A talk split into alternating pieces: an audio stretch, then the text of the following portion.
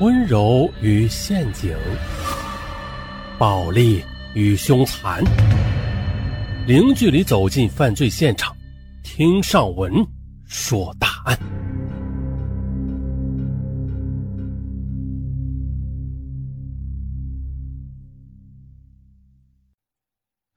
在前段时间，上文说过南大碎尸案，然后就有听友给上文留言了，说上文呀。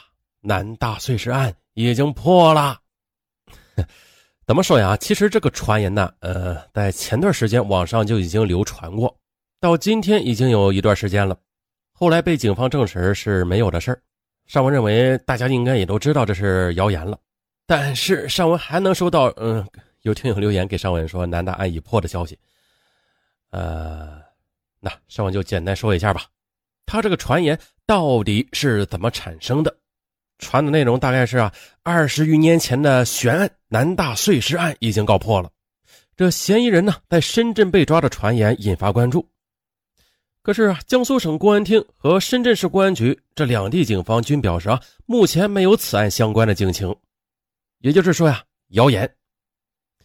但是啊，这谣言嘛，也不是空穴来风啊，它也是有原因的。这个原因嘛，它就是啊，这样吧，咱们啊，先来听一则啊。这个在二零二零年二月二十三日，警方发布的一个警方通报：一九九二年三月二十四日，我市鼓楼区原南京医学院发生一起残忍的杀害在校女学生林某的案件，造成了很大的社会影响。案发后，公安机关迅速调集精干警力，组成了专案组，并且全力展开侦破工作。因破案条件不足，凶手没有明确。二十八年来，专案组牢记职责使命，坚持盯案不放，采取多种措施啊，锲而不舍地坚持攻坚。二零二零年二月二十三日，专案组侦查取得重大破案线索，于当日凌晨抓获犯罪嫌疑人马某某，一举破获此案。目前案件正在进一步侦办中。南京市公安局二零二零年二月二十三日，大家注意了，这南京医学院。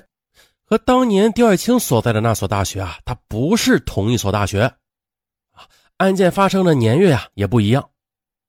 刁爱青案是一九九六年的一月十日，网传的林某的案件是发生在一九九二年的三月二十四日。啊，南大碎尸案没有破。那虽然尚文打心眼里希望这起案件被侦破，但是说实在的，未来呀。侦破的希望很渺茫。那今天啊，我们就简单的来说一下网上传的这个，就是九二年南医大女学生林玲的遇害案件。可是这起案件却没有公开案情的详细介绍。那以下呀，这些东西啊，不确保一定准确，大家就当侧面了解一下吧。这个案件是发生在一九九二年的三月二十日晚上十点半。地点是南医大，当时叫做南京医学院，啊，鼓楼校区一号教学楼教室。受害女生为八八届的女生林玲，已经在校学习四年。但是啊，具体的情况目前还是没有公开的。一般认为是晚上自习以后突然失踪。当时是个雨夜，三月的南京还是比较寒冷的，夜黑又冷，教学楼基本都空了。学生都回宿舍睡觉去了，林玲比较用功，一直到晚上十点多还在自修。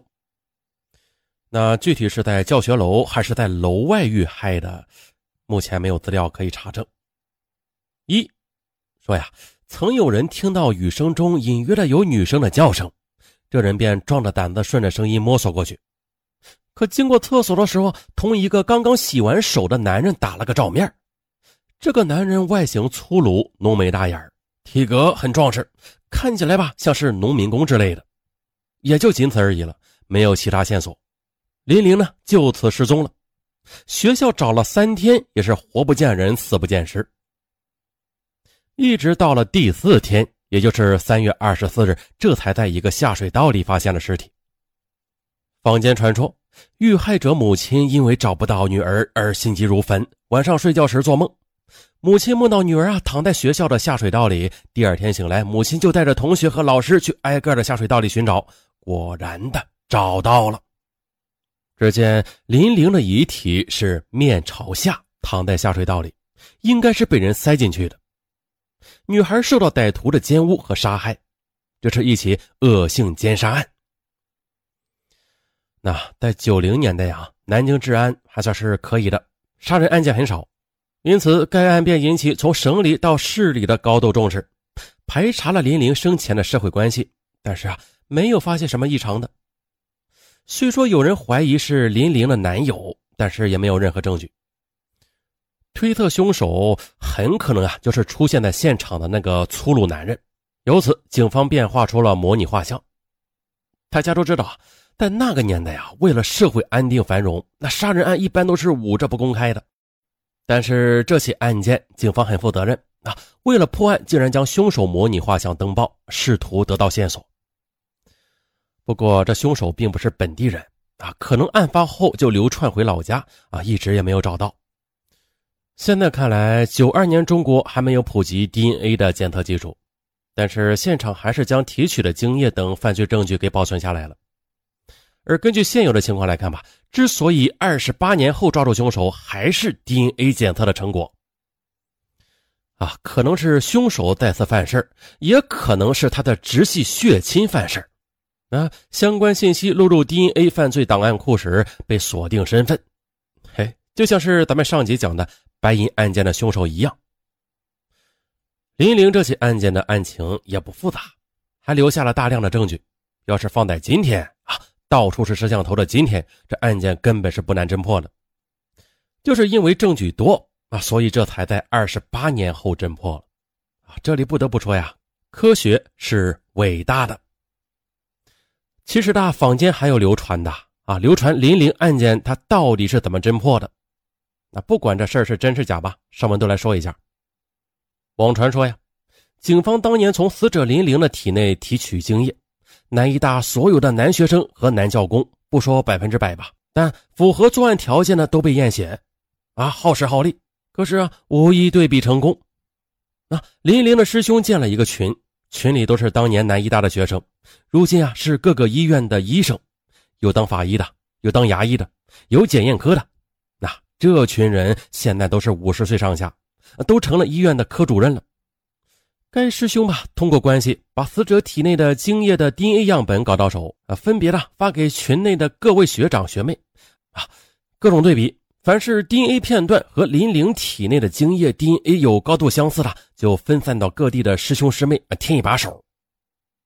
哎，就在做一个男方 Y 染色体的检验，这次犯事的是嫌犯的舅舅，哟，DNA 都对比上了，可是这 Y 染色体对不上。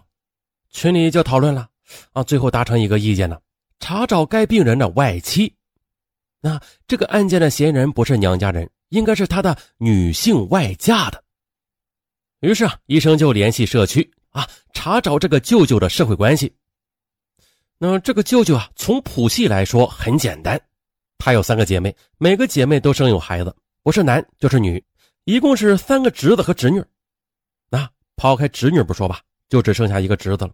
姓马，这个马某今年五十四岁，住在南京石鼓路，离案发地还不远。群上的另外一路医生就直扑向他家了，左哄右骗呐，抽血成功，一查 Y 染色体，没错，就是他。然后医生就上报鼓楼分局，等警察扑到马某家里，按倒在地时，他顷刻间就招供了。啊，这次成功破案是死者林玲的师兄以及背后的师兄师妹。二十八年来的辛苦，当然了，这是网传，不敢保证百分之百准确。嗯，是真是假呀？各位听友自己心里有个判断。可遗憾的是，南大碎尸案由于毁坏尸体太严重了啊，切了两千多块，再加上当年没有监控啊，没有天网的情况下，这证据几乎就是零了。那想要侦破就困难了。而被害人林玲案件的凶手比较粗鲁，属于低智商激情犯罪，留下了很多线索。啊，南大碎尸案的凶手明显是高智商犯罪，做事啊有条不紊，啊，心理素质也很稳定，最关键是事后再也没有作案。那想要抓住这种人是非常困难的。啊，也是希望有一天吧，这刑侦技术有所突破啊，也能将南大碎尸案的凶手绳之以法。好，辟谣完毕。